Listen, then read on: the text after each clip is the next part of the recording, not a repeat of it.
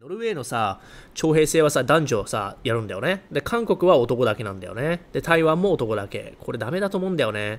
まあもちろんね、男の方が肉体的に強いから、男の方やるべきなんだけどね。まあとは言ってもね、あの、メスゴリ、メスゴリたちがね、平等平等って言い出したんだって言い出すのであれば、じゃあね、徴兵して言ってくださいよとは思うよね。メスゴリが平等平等とかって言わないのであれば別にね、男だけ言って、じゃあ女性はね、メスゴリはメスゴリの役割を果たして、オスゴリはオスゴリの役割で住み分けすればいいと思う。でも、好きなところだけね、求めて、調子のいい時だけね、あの平等平等とか言ってね、で結果に平等はないのよ。機械の均等だけなんだよね。だから結果を平等にしてくださいっていうのはダメなの。だね、あの、メスゴリもオスゴリも同じ賃金にしてください。これは無理よ。だパフォーマンスによって違うしね。残業代によっても違うからね。で、男女の役割は違う。なぜならテストスロンの違いから、肉体、メンタルのパフォーマンスが違うからね。これホルモンレベルで違うから。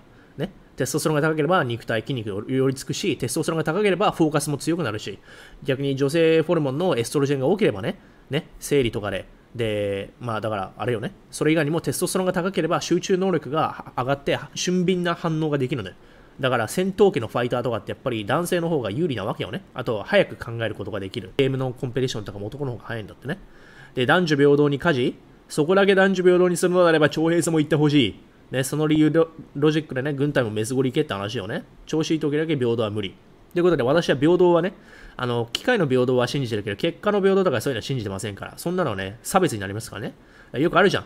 日本の国会議員でもね、テク系でもそうそうだしさ、もっと女性議員をね、登用しないといけないみたいなね。いや、それってさ、逆差別だよねっていう話をね。それはダイバーシティも一緒。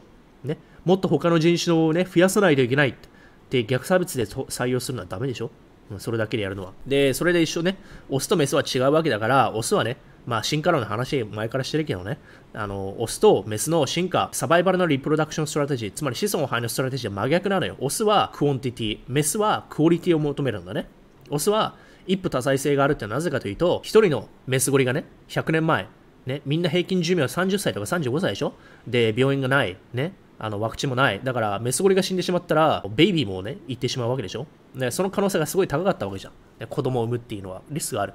だから複数のメスゴリをさ、一夫多妻でさ、支えてたわけじゃん。それがまさにリスクヘッジやな。だから多くするためには、複数の赤ん坊、パラレルで。で、メス側の方は、最高の遺伝子だけをキープしたいから、アルファメールのボスゴリとかね、ボス犬、ボスザル、ボスライオンをメスライオンがピックするわけじゃん。だからメスは、あの、リーダーとしかやらないでしょ？リーダーの子分のオスゴリとかオスライオンとはやらないでしょ？